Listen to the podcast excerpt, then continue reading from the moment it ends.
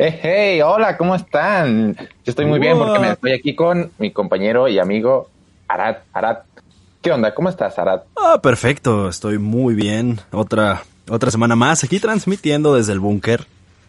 Este, uff, ¿cómo, ¿cómo estás tú, Arturo? Yo muy bien, fíjate que este, íbamos a empezar a, íbamos a grabar el especial de San Valentín, pero estamos en el mes del amor, todavía se puede, entonces... Mes del amor, mes del amor. Y sí, fíjate que... ¿Qué, es eso? Güey, ¿Qué? pasó? ¿No, era impenetrable esta cosa? Eh, sí, se supone, pero... ¿qué? ¿Las alarmas? Güey, cuidado, cuidado, cuidado, ¿eh? ¿Quién, ¿quién viene? ¿Qué? Espera. ¿Ari? ¿Ariana? ¡Oli!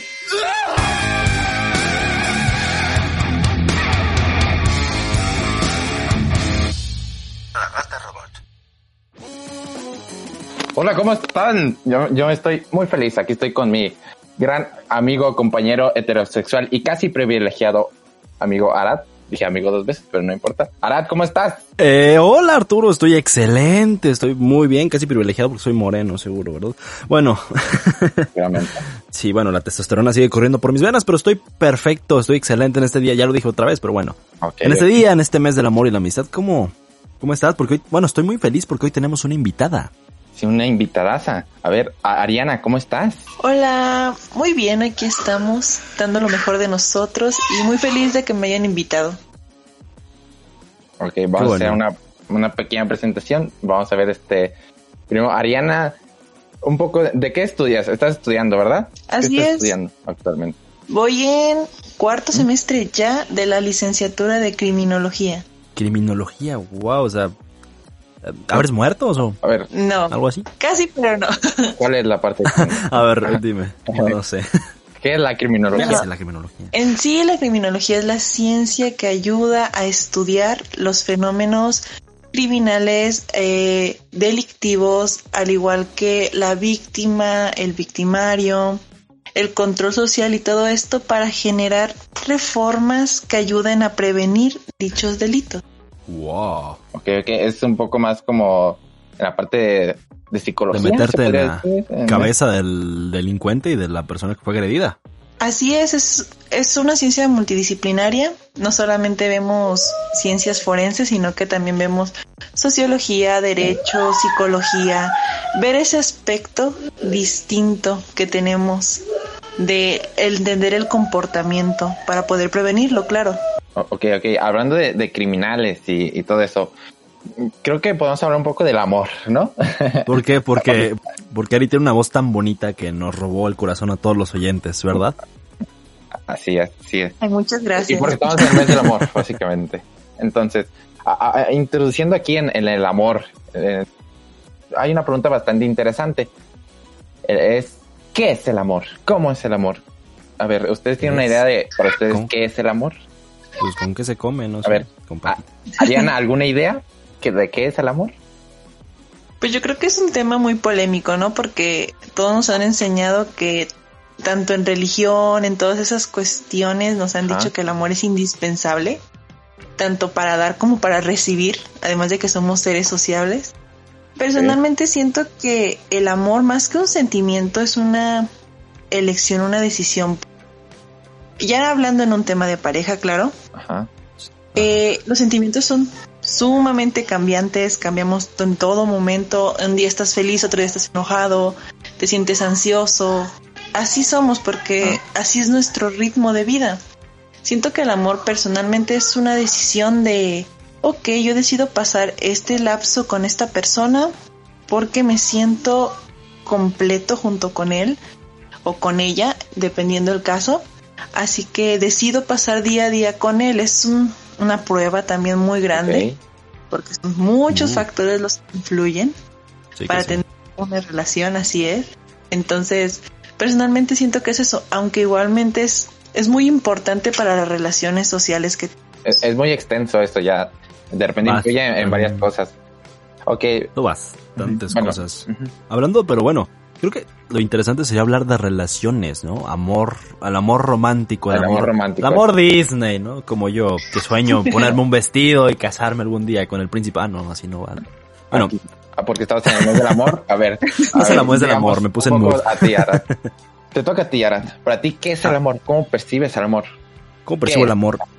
El amor, bueno, no lo sé, es muy complejo, porque yo para mí el, el amor es... Bueno, el amor en pareja. Vamos a... ver. Este tipo de amor. claro, el amor en pareja. Para mí es cuando tú junto con otra persona, o sea, hacen tan buen... Mm, o sea, no match, porque siento que deben de... Hablo mucho de Tinder, lo siento. Eh, soy adicto a Tinder como que juntos crean esta estructura entre ellos mismos donde ellos se entienden, donde ellos eh, son completos, pero pueden irse ayudando entre sí. Para construir esa visión que tengan a futuro, no sé, eh, una casa, familia, eh, etc. Ah, para, mí eso es, para mí eso es el amor en pareja. O sea, una relación muy bonita donde hay responsabilidad y, compromiso. Ok, ok. Y también mucho sexo salvaje, pero... Así es otro Yo por ahí escuché mm, un, par de cosas del amor, entonces tengo, estoy un poco en conflicto. Digamos que por ahí vi una opinión de que el amor básicamente es un instinto, viene a base de un instinto, ¿no? Que es de un instinto sexual, más que nada. Ajá. Así, así es, sexual, sexual. Entonces, eh, el constructo del amor y de cómo deben ser las relaciones estas de pareja vienen un poco influidos por Mm, por todas estas empresas, por las películas, de que te dicen cómo tiene que ser el amor. Que te dicen en las Bahamas con tu Coca-Cola a un lado. Que, tiene que ser Coca-Cola te dice cómo tiene que ser el amor y qué tienes que hacer y qué no tienes que hacer y que te tienes que entregar a todo y que, y, que tiene que ser una relación segura y que bien bonita. Y e, esa es una de, de las ideas que yo he tenido del amor últimamente. Pero eh, también es un poco polémico porque bueno, aquí Ari dijo que mm, era algo más que un sentimiento, era otra cosa, pero también se podría decir que el amor es un sentimiento. O sea, pero si lo buscas literal en, Google, así que sale, el amor es un sentimiento. Eso un poco hago, pero dice que es un sentimiento de afecto incondicional hacia otra persona. pero en parte, pues tiene, tiene algo de raro ahí el incondicional, ¿no? ¿Por qué debe ser incondicional, no? O no sé. Supongo que debería ser incondicional. No necesariamente, yo creo que no, porque ya llega a ser algo de tóxico, ¿no? O tóxico. Pero tal vez se refiere más bien a, algo incondicional como una madre a su hijo, porque por más cosas que haga, va a seguir ahí amándolo. Pero ya cuando entramos en un término de pareja, siento que el término incondicional tiene muchos como lineamientos, ¿no? Porque puede ser incondicional, puedes estar amando a alguien incondicionalmente, pero ¿qué pasa si esa persona te está dañando con sus actitudes y como tú estás fiel a que el amor es incondicional, las, las dejas pasar? Y ahí es donde empieza a, a delimitarse esa línea delgada. De, de donde llegar a una relación tóxica, se podría decir. Sí, yo pienso que sí, porque Siento que es muy común confundir esa cuestión de amor Disney, amor tipo telenovelas, todo lo que quieran ver con la realidad, con justificar muchas acciones que en una relación tóxica pasan. Ok. Una relación idealista es tóxica. una relación idealista en base a ciertos estereotipos, yo pienso que sí puede llegar a ser tóxica. No digo que todo el tiempo. Porque puede haber relaciones de de, libro que realmente sí salgan bien. Son excepcionales, ¿verdad? Pero puede haber alguna. Bambi, ¿no? Va, ajá, pero en su mayoría sí llega a pasar porque muchos... No, porque dije Bambi. pensé un poco Llegamos... A ver, sigue, sigue. Llegamos como a a sobreponer ese ideal que tenemos y es donde empieza lo tóxico. Bueno, pero sí lo siento. Cuando por a lo mejor es cuando pesa más las cosas buenas que las cosas malas. Según nosotros. Porque minimizamos las cosas malas. Y ahí es donde empieza el verdadero eh, desafío de saber si estás en una relación tóxica o en una relación sana que te, o una tóxica que te pinta algo bonito. Una tóxica con una bonita portada. Sí. Y no. Es Chernobyl en, antes de la antes de la explosión del Hablando de las relaciones tóxicas. Todo bonito, todo. Eh, ¿Cómo sé que estoy en una relación tóxica? Porque de repente sí he notado que gente, o sea, está el meme este, amiga, date cuenta. Amiga, ah, date ya, cuenta. Ya, vas, ya vas a decir que, ya vas a decir que nuestra relación es tóxica. que, que, aquí nos llevamos bien en el búnker. Tengo ¿ah? que salir un momento. Eh, a ver, que, que, que, Ari nos ayude, a ver. Ah, ah no, o sea, no, ¿cómo, que un momento? Aquí lo vamos a discutir ahorita. enfrente de los invitados, no, por favor. Ah, bueno, me controlo. Bueno, a, ver, Ari, ¿nuestra relación es tóxica o no? Pues no sabría decirles bien, pero algo muy importante es lo que mencionaba. La canción está chidísima, amiga, date cuenta. Y es bien difícil darnos cuenta. Personalmente, se los digo, es muy complicado. ¿Personalmente? Así es, porque yo, al igual que estoy segura que muchas de las personas que nos están escuchando, vivimos una relación tóxica, pasamos de esa relación tóxica y llegas al punto en el que cuando sales y dices, no inventes, o sea, sí era tóxica, yo pensaba que no, yo la tenía, es lo que les decía. Una relación ¿sí te diste cuenta? Sí, exacto, una relación tóxica con una portada bonita. Pero ¿Y cómo te diste cuenta? Yo quiero saber cómo te diste cuenta de repente. Es despersonificarte, ¿sabes? Porque siempre que estás dentro de ves muchos factores. No sé, que se enojó conmigo por X razón y me gritó. Ah, pero yo también ya me había dicho que, que no hiciera esto porque lo hacía, lo hacía enojar. O sea, empiezas a relacionar todo y justificas. Y cuando tú sales y como, pongamos que sales de tu cuerpo y ves todo como un observador y no como un protagonista, es cuando empiezas a darte cuenta de realmente qué es lo que estabas viviendo. Si había violencia, chantaje emocional, a lo mejor no física, porque no siempre es físico, pero pues en casos extremos sí. Pero cuando lo ves como lo ven los demás, es cuando empiezas a, a unir y hacer un, un, un listado, un checklist tal cual de todos los puntos rojos que debiste de haber visto, no sé, que me gritó porque le porque me equivoqué en algo, ojo ahí, que se molestó conmigo porque usé cierto tipo de ropa. Ojo ahí también, o sea, ojo los oyentes. Ojo, ojo para afuera. Te trata así para afuera. Sí, pero también no es, no es tan sencillo porque entra el tema justamente de la idea del amor, del, mm, del incondicional. exacto, es incondicional y tengo que estar ahí y entra lo que nos han vendido, ¿no? De que con amor todo se puede cambiar. Y no dudo que muchas cosas se puedan cambiar, pero cuando te enfrentas... Hagan el amor, no la guerra, ¿no? Muchas, pero no todas. cuando te enfrentas a estar con alguien que a lo mejor es inseguro, que no mm. digo que hay que ser, no hay que ser empáticos, claro. Sí, sí, sí. La empatía es la base de todo. Mm.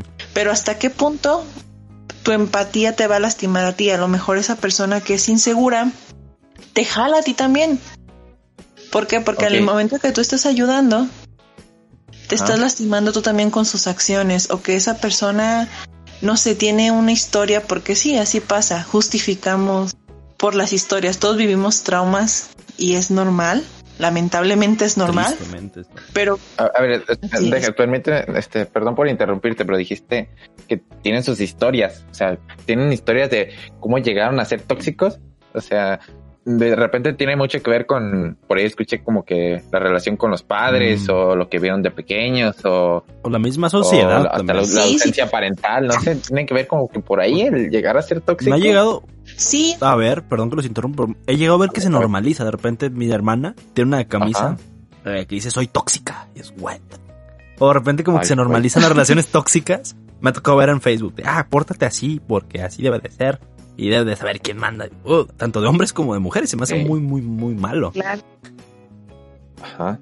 Sí, es que, o sea, contestando primero lo de los padres, pues es nuestro primer contacto con la sociedad.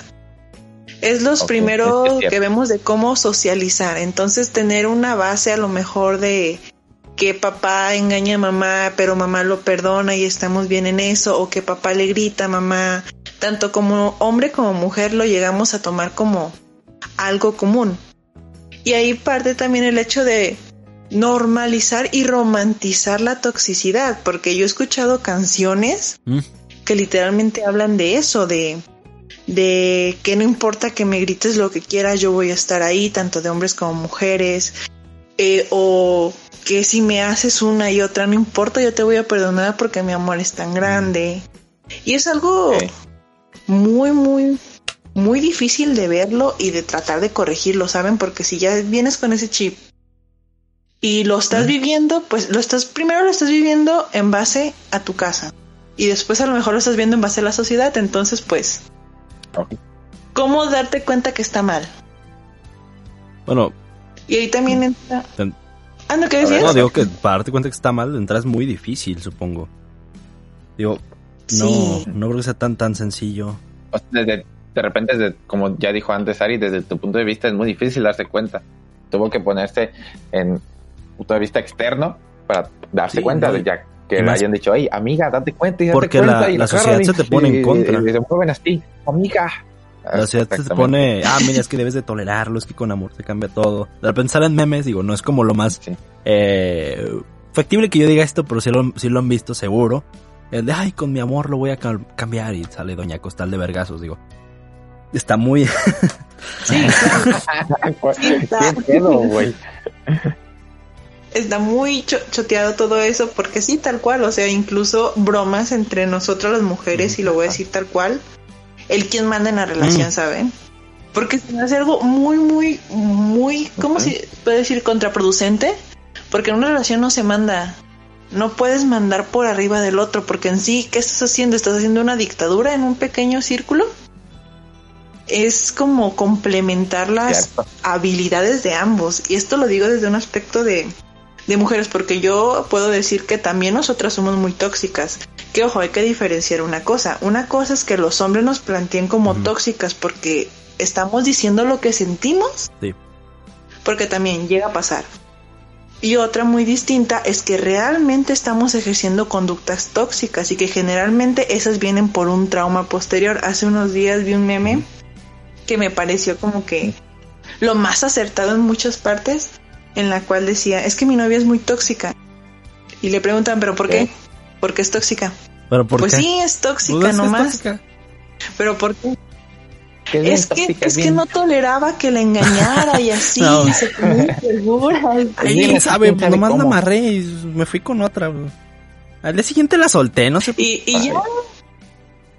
No sé por qué se puso tóxica, exactamente. O sea, toda esa cuestión de normalizar ciertas conductas, entonces como de, ok, pero ¿hasta qué punto te ríes y hasta qué punto toleras? Porque sí, eh, en parte de, la, de lo absurdo de la vida, es divertido reírnos de nuestras propias desgracias, ¿no? Yo también puedo reírme de ciertas anécdotas y decir, oh, ya pasaron, ok, pero ya no las voy a volver a tolerar.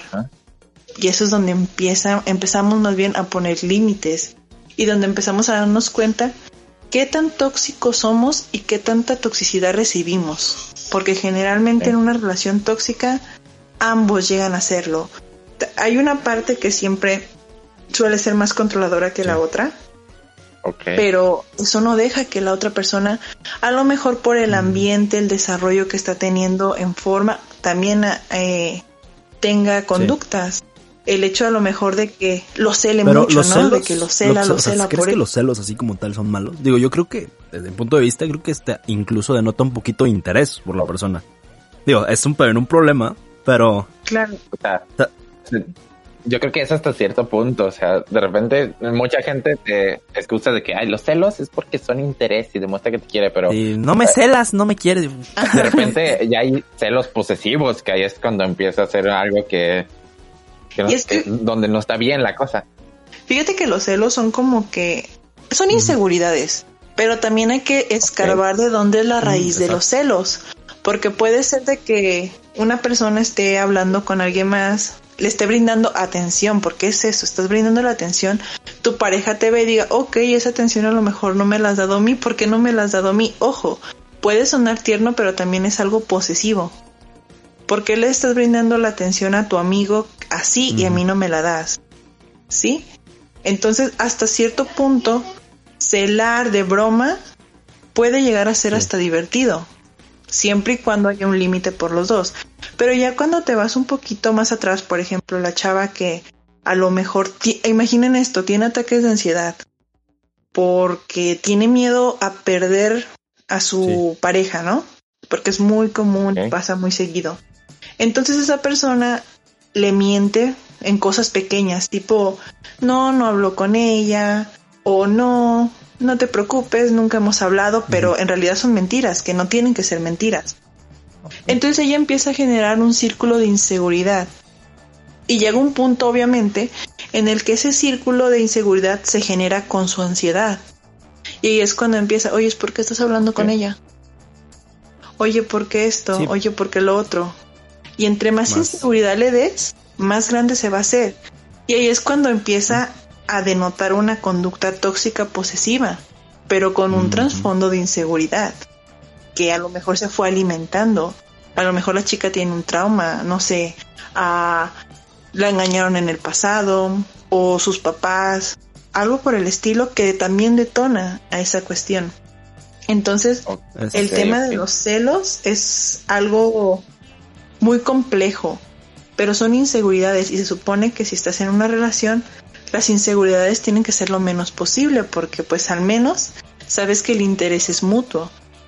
Y también el tema de la honestidad, que sabes a lo mejor la persona cuando diga ya no, ya no quiero estar contigo, va a haber como que esa esa mención. Entonces, creo que los celos también. Ah, entonces, en conclusión, lo que podemos concluir aquí un poco de los celos es que los celos son inseguridad. Y hay que tratarlos depende de donde vengan, ¿no? Tampoco es lo mismo eh, celar sin motivo de, ay, porque de repente tu cabeza empieza a hacer eh, historias mentales. Tengo ganas de celar, yo creo. Son las 3 de la tarde y seguro está con otra, seguro está bailando, seguro está con 10 hombres. Y, uy, son las 3 de la tarde, está dormido. El meme este de... Está en clase. el meme de, ¿qué estará haciendo? Seguro está con otra y está jugando Minecraft o yo qué sé. Oye, les dije al principio que queríamos hablar un poco del amor y la amistad y ya parece, ya parece un poco deprimente esto también. Hablando de... Parece el mes del, desamor y la enemistad. es que lo es, lo es, lo es. Es que siento que es lo que, más Cuando se habla del amor, muchas veces nos vamos a lo malo. De repente, ay, vamos a hablar del amor y no, maldito amor, y es que el amor duele. En realidad, no, no, no debería doler. Pero aparte, a ver, creo que hablamos mucho de relaciones tóxicas. Ahorita quiero retomarlo, pero se me ocurrió esta idea. ¿Existe un tipo de pareja perfecta? ¿Hay alguna pareja que tiene que ser la ideal? ¿Está impuesta por la sociedad? ¿O mm. cómo sacamos nuestra pareja perfecta? Yo, yo creo que no. Mira, te voy a responder yo y después que nos responderé. Yo creo que no. Yo creo que esa es una idea errónea y que nos hace más daño más de lo que nos beneficia. Ok. Porque si buscamos una pareja perfecta, supongamos que tú estás bien, ¿no? Supongamos, te lo voy a poner el ejemplo con, con pastas dentales o con, sí, pastas dentales. Ok. Supongamos que tú utilizas colgate y te gusta mucho colgate. dices, ah, está bien bueno colgate. utiliza colgate. Ari, ¿usas colgate? Sí. Ah, Ari también usa colgate. Colgate es muy bueno. Y de repente dices, mm, ok, pues utilizo colgate, es algo que me sirve, me funciona y estoy a gusto. Pero ¿qué es lo que te dice el consumismo? O qué es lo que te dice, ah, ¿por qué estás bien con esa marca? Mm, prueba esta otra. Ah, pero estoy bien. No, pero pruébala, pruébala. Oh, a ver. Bueno, pues también está bien, es distinta, pero está bien. Ah, pero ¿y qué tal esta otra? A ver, espérate. Y de repente es como que lo, que nos invita a la autoayuda, o muchos de estos libros. Digo porque yo he caído. O sea, yo he caído eh, a manos, en las garras de estos falsos motivadores. No sé si ustedes también. ¿Falsos motivadores? Pues no falsos motivadores, pero que te venden una idea de lo que es según ellos, debe de ser eh, lo correcto, lo, lo, ideal. Lo ideal. y, los motivadores, a ver, perdón, pero aquí dices que básicamente los motivadores te afectan mucho, o sea, te pueden llevar por un camino donde no puede, donde no deberías de estar. O sea, mm, no los motivadores. algo que tenga que ver. Pero, o, ajá, o sea, siento que se ah, existe mucho este tema individualista que ah. más que beneficiarnos nos puede llegar a afectar mucho.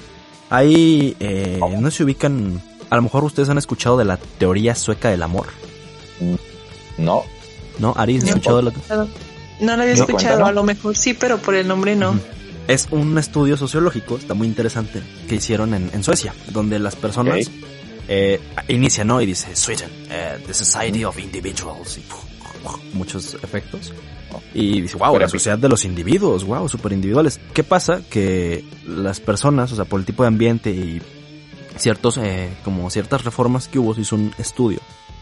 Donde realmente en Suecia las personas tienen un individualismo tan grande que no les deja eh, generar conexiones muy fuertes o muy profundas con las personas. ¿Por qué? Por el miedo al compromiso, porque requiere normalmente acciones ah, de compromiso, responsabilidad y quizás si es relación de pareja o de amistad a largo plazo.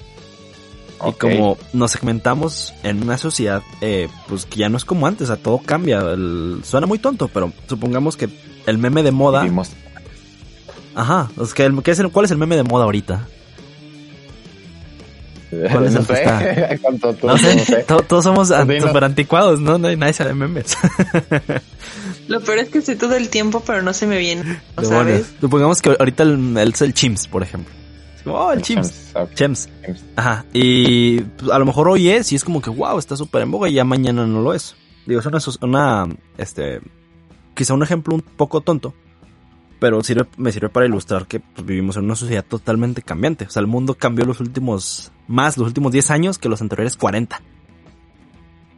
Incluso los últimos 12 meses ha cambiado bastante. Eh, y sí. ¿eh? Acabamos en un búnker, quién sabe cómo. Así. ah, y bueno, les comento, ah, para acabar ya este punto y dar la palabra a Arturo, quiero que ya lo veo ahí ansioso que quiere comentar algo.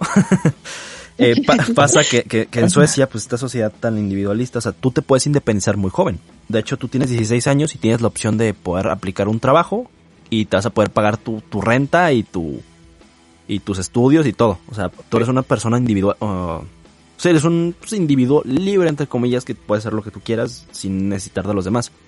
¿Qué pasa? Que pasan los años, pasa el tiempo y de repente, pues la sociedad se, está muy, muy separada.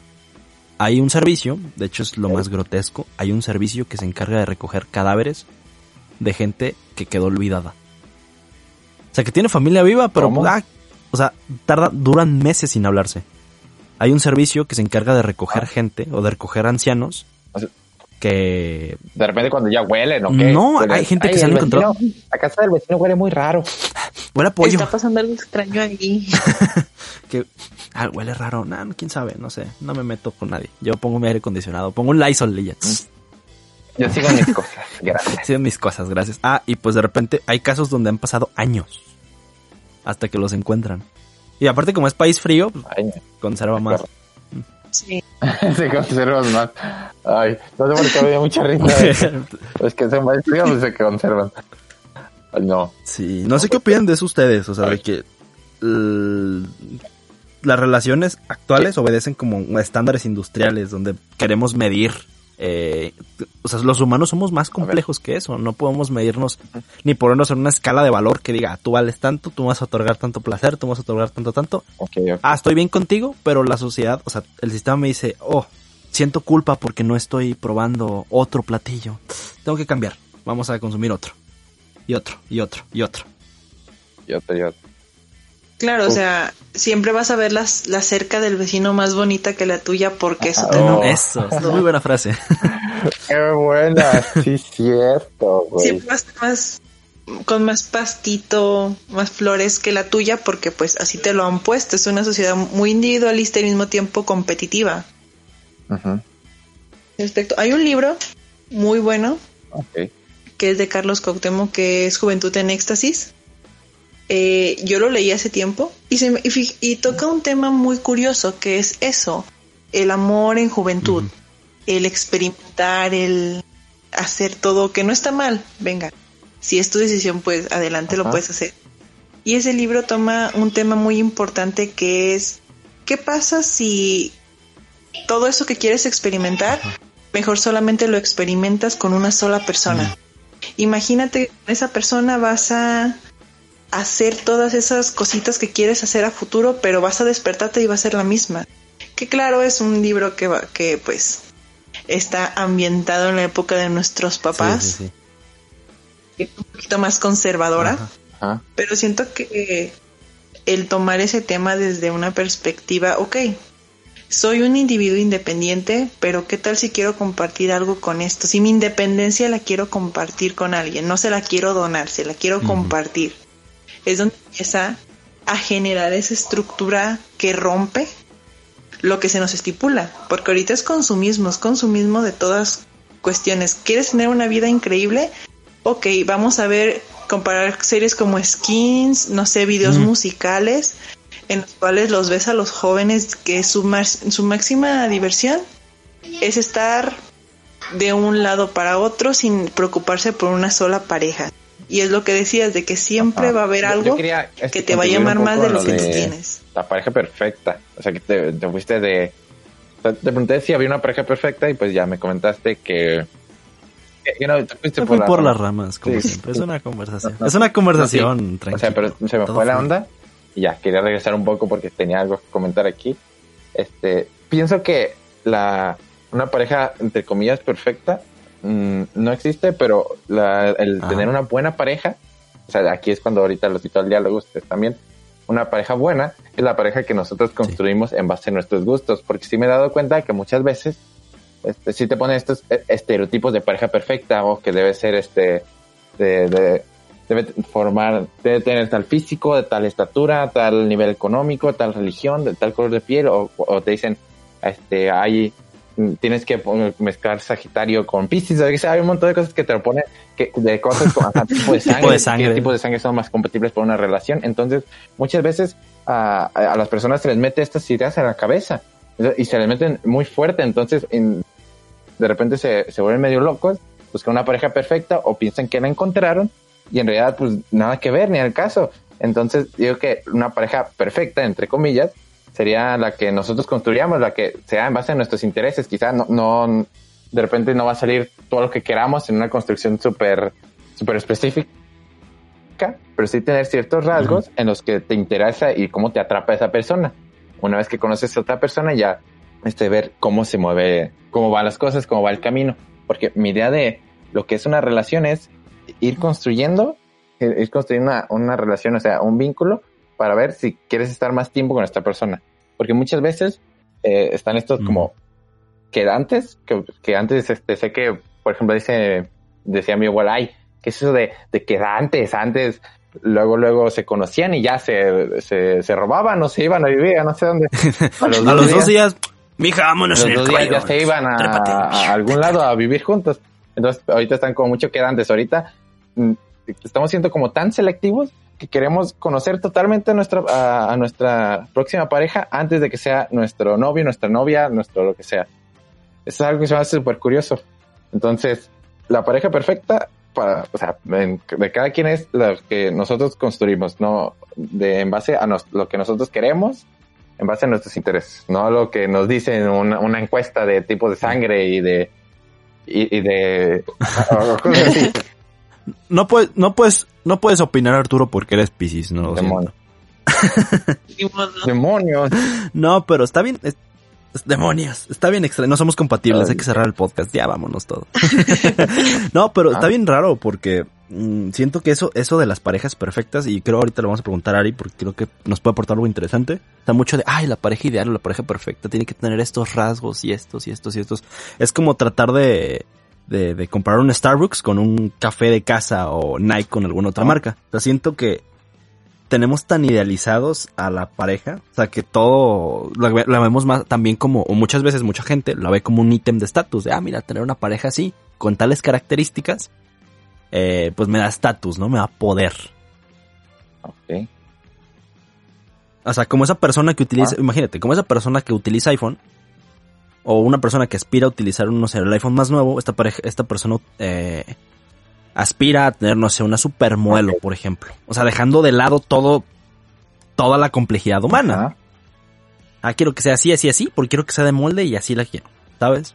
O sea, siento que también se ve como, no sé, Ari, ¿tú qué opinas?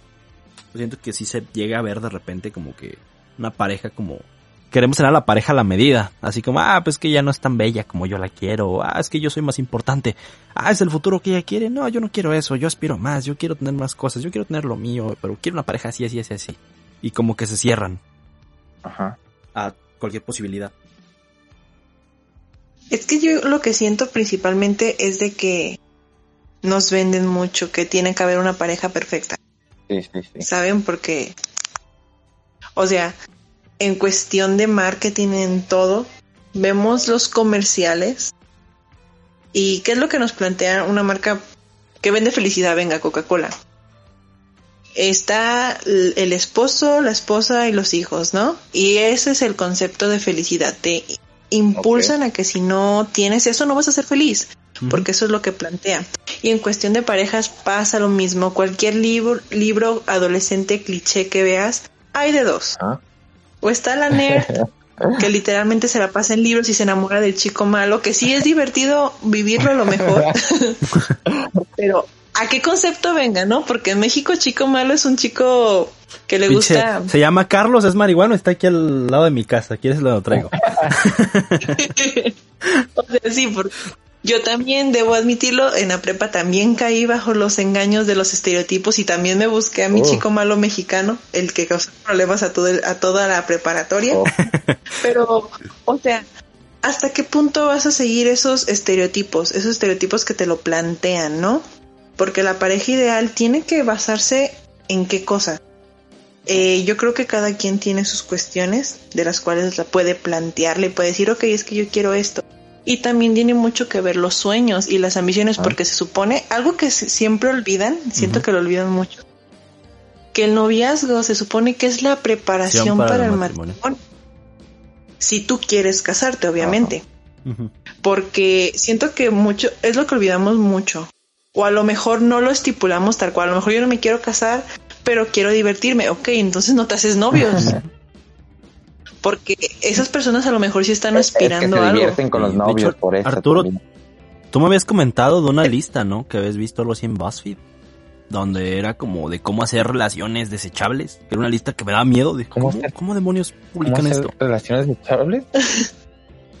o sea, cómo tener una relación y en caso de que evolucione algo más, algo que ya no te requiere compromiso, no, no quiero, y cómo poder desecharla. Era como una lista que tú me habías comentado. Era paso a paso, haz esto, haz esto, si quiere evolucionar algo más, aquí corta, así. Haz esto. ¿Yo te comenté eso? Es que sí puede. no me acuerdo. ¿Una vez? No, me acuerdo, yo no fui, güey. Es que sí puede pasar ah. porque hay uno, un sociólogo que se llama apellida Bohan. Sorry, no se me da bien el, el apellido, no lo puedo pronunciar bien, pero él habla justamente de las relaciones líquidas. Y se les llama relaciones líquidas porque no llegan a una solidez como tal el decir, ok, estoy aquí con él, estoy pasándola bien, me, estoy, me gusta a lo mejor su personalidad, todo lo que me aporta, pero estoy viendo que se va a algo serio, híjole, ya no. Y eso es muy, muy común actualmente. La falta de responsabilidad afectiva, porque hay que saber que cuando estás con otra persona no estás con una máquina, estás con un ser humano que así como a ti te va a doler que te digan algo, a él también le duele, a esa persona también le duele, o a ella. Entonces, el como desvalorizar a la persona que tienes ahí es algo muy común en relaciones y lamentablemente personalmente siento, no en todos los casos, pero que se puede dar mucho al egoísmo y a lo que planteabas de el estatus. El ¿Qué tanto estatus quieres tener? Una anécdota mía personal. Eh, salí con un, con un chico. La verdad yo no lo, no lo, no lo ubicaba entre el círculo de amigos, fue como que una casualidad. Eh, sabemos que en las preparatorias y en toda escuela hay círculos sociales. De los populares, los que no están tanto, este salón, el otro. Yo vivía ah, como ajena a todo ese círculo que me rodeaba. Ya hasta que salí fue cuando me dijeron, es que tú estabas en de los populares. Y yo de, ah, caramba, ¿cómo? yo no sabía que estaba ahí. Ahorita, pero te conocían a Ari. Uf famosísima, queridísima, obvio. sí, Ari, ¿no? Sí. Pero en ese aspecto yo no me, yo no me, sentía ahí. Y esa persona estaba en un grupo que realmente no es como que le prestáramos mucha atención, porque pues así somos de, de ojetes, venga. Los, los freaks, los raros, los... Ah, es que pues no, quiero decirle, no quiero clasificar, pero pues entonces no sabía que... Nada. No, no, o sea, sabemos que está mal clasificarlo, pero en la preparatoria es así, ah, mira, los populares, ah, están los raros, mira los. Sí, o sea, está mal. Hablan de manga. Ajá. Entonces, pues ese chico empieza a hablar conmigo, me cae bien, la verdad. Entonces fue como de empezamos a, a entablar algo. ¿Sí? Y cuando, no, no se nunca se me va a olvidar, la última vez que nos juntamos toda la generación, yo estaba sentada en una mesa porque me tocó organizar la fiesta y estaba recibiendo el dinero y acomodando. Entonces él llega, se me sienta y literalmente lo sentí temblando y me planta un beso en el cachete. Ya habíamos salido, ya como que había algo, ¿no? Y me dice, ¿cómo estás? Y yo de, ah, hola, bien. Entonces detrás de mí está todo su salón y todo su grupo ese que marginábamos. Diciendo, no inventes. Tú puedes, tú puedes. Tú puedes, vamos, vamos. O sea, el decir, no inventes, es neta, sí se le está es una chica de verdad, güey. Oh, eh, tiene piel y tiene brazo, ¿de eso qué? Entonces, o sea, cosas así que ya después cuando las vi, sí buscas esa ok, a lo mejor de este aspecto voy a subir un poquito más, porque nunca se me olvida las últimas cosas que él me dijo. Fue, yo le dije que un piropo todo menso, de, eres la luna, a pesar de toda la oscuridad que tienes, brillas, ¿no? Y él me contesta algo como, y tú eres el sol porque gracias, gracias al sol la luna brilla. Entonces fue como de, ay, qué lindo, ¿no? O sea, estoy diciendo que lo estoy impulsando. Hasta que me baja a la cruda realidad y me dice, porque cuando yo andaba contigo todo el mundo sabía que existía.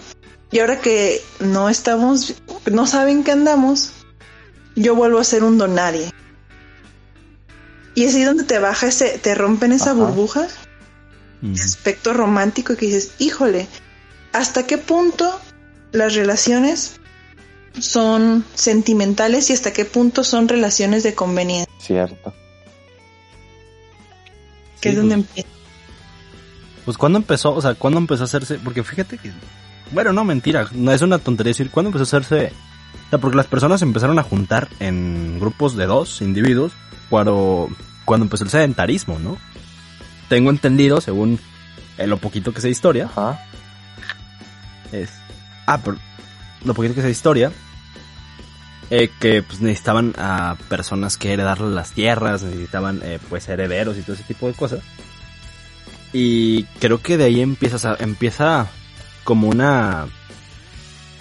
Empieza a verse, porque también se utilizaba en la edad de, los reinos y todo eso, cuando se había matrimonios eh, consensuados, ¿se les llama? Ajá. Creo que sí. Creo que tiene otro nombre, pero sí. O sea, cuando realmente... Te doy una gallina por tu hija. Ajá. No, o sea, donde de repente pues, una boda era, ah, pues mira, vamos a mezclar nuestros, eh, nuestro poder individual para hacerlo un poder más grande no sé, familia eh, real X con matrimonio de, entre hijos de los reyes de un reino más grande. Reino. Sí. Digo, ahorita ya no funciona tanto así, pero sí creo que si lo pasamos al macro, a lo mejor es como que, que sí podres, o sea, hay como un beneficio, ¿no? Digo, al fin y al cabo una relación te debe dar algo. O sea, si ah, no, ¿por qué estás ahí? Si no es afecto, si no es... A ver, a ver, ¿qué, pero ¿qué debería de dar? O sea, ¿qué te da te da atención, te da afecto, te da cariño, te da conocimiento. Eh, ¿Te tiene que dar algo en específico? Yo pienso que es lo que buscas. Más bien lo que buscas en el momento. Porque, por ejemplo, a lo mejor en un momento tú quieres atención y cariño. En un momento. Y a lo mejor esa persona te lo va a dar y para ese momento va a estar perfecto, ¿no? Pero conforme vas creciendo vas dándote cuenta que no, que a lo mejor ocupas alguna otra cosa, no sé, eh, estabilidad, seguridad, confianza y a lo mejor esa persona ya no te la da. Y ahí es donde empiezan las rupturas y es donde empieza todo el drama que habíamos hablado al principio de todo lo malo del amor, que el amor duele y esas cosas. Y acabamos hablando en el podcast, Acabamos desahogándonos aquí. Así es, como ahorita estamos, ya saben. Pero más bien siento que es lo que tú buscas y en el momento, porque obviamente no vas a buscar lo mismo eh, saliendo de una carrera en una relación que con lo que buscabas en la secundaria, en la preparatoria. Los, El cambio, la evolución que tienes también va evolucionando en tus intereses y sobre todo si quieres compartir algo. y se influye mucho como la personalidad después. Es como en lo que buscas, en cómo te desarrollas, este influye mucho porque, ay, porque tenía una idea por aquí pero se me fue. Este, de cómo, ay, a ver, no sé si tú me habías comentado un poco de esto, Ari, que este, un poco de la personalidad, eh, ay, este, se me fue el pedo bien feo. Oh, de, cómo ciertas conductas de No fumen amigos, este, les hace daño. De repente son cambiantes y de repente nos hacen cambiar lo que queremos en una relación, porque una personalidad no es estable, se podría decir, ¿no? no, sí, o sea, totalmente de acuerdo. Las, nuestra personalidad son esos factores que a lo largo de la vida, bueno, más bien nuestra personalidad se adquiere por esos factores que a lo largo de la vida estamos teniendo, ¿sabe? Estímulos, respuesta, muchas teorías al respecto y una muy, muy importante en esta cuestión eh, es justamente cómo te llega a cambiar una, una relación. Porque sí, sí o sí las relaciones nos cambian. Solamente hay que saber si nos va a cambiar para bien, nos va a cambiar para mal, si nos conviene quedarnos ahí o nos conviene irnos, ¿no? Y aquí es donde viene todo este embrollo de me quedo, me voy, estoy bien, estoy mal, ver si estoy en una relación sana o en una tóxica. Y también, o sea, aprendes, es aprendizaje porque no somos perfectos. Hay, que, Los seres humanos nos equivocamos. Un aprendizaje de, todo lo que hagamos. Así es. Ok, ok. Y supongo que, Así es. que es para pues, llevarnos algo, igual que la gente, igual algo como lo que toda la gente se llevó al escuchar ah. esta plática. Creo que estuvo muy interesante. Estuvo muy interesante Hay muchísimos puntos y muchísimas cosas que abarcar, pero siento que el tiempo no nos da ahorita. Wow. Te vamos a volver a invitar. Te vamos a volver a invitar. Invitadaza, me encantó. Cuando dijiste, gracias. Gracias por la invitación. Un gusto que vinieras aquí al búnker con nosotros. Un gusto que irrumpieras en nuestro búnker. Bueno, también tenemos la culpa, le cerramos la compuerta. Muy mal. Son muy culos. Ok, ya. Entonces yo creo que por ahora pues todo ya. El especial de San Valentín que estuvo hablando, estuvimos hablando de desamor nomás y de relaciones tóxicas y de cosas malas. Pero bueno, así es nuestro especial. Pero bueno, vamos a, Vamos a ponerlo a... El lado feo no nos cuentan nuestros papás de enamorar. sí, es como, bueno, tenemos 32 años juntos. ¡Wow! ¿Y cómo fueron esos 32 años? No, bonitos, mijo, bonitos. se luchó, se luchó. yo creo que ya, uy, ya, casi 50 minutos de, episodio. Estuvo interesante. Tocamos, tocamos este, muchos puntos. Ya me estoy trabando, no sé por qué si tengo hambre. Pues ya no le hagas las drogas. Tengo hambre y pues se me va el pedo, por eso también. Ok, entonces yo creo que ya fue todo por hoy. Ahora, este, últimas pues palabras antes de darle a stop a la grabación. Es que no, no tengo yo una despedida, no, no, tienes una, no se me ocurre nada. Pues nosotros vamos por una botella y una playlist de Spotify de Mal de Amores y ustedes se quedan aquí. Y nos vemos la siguiente semana.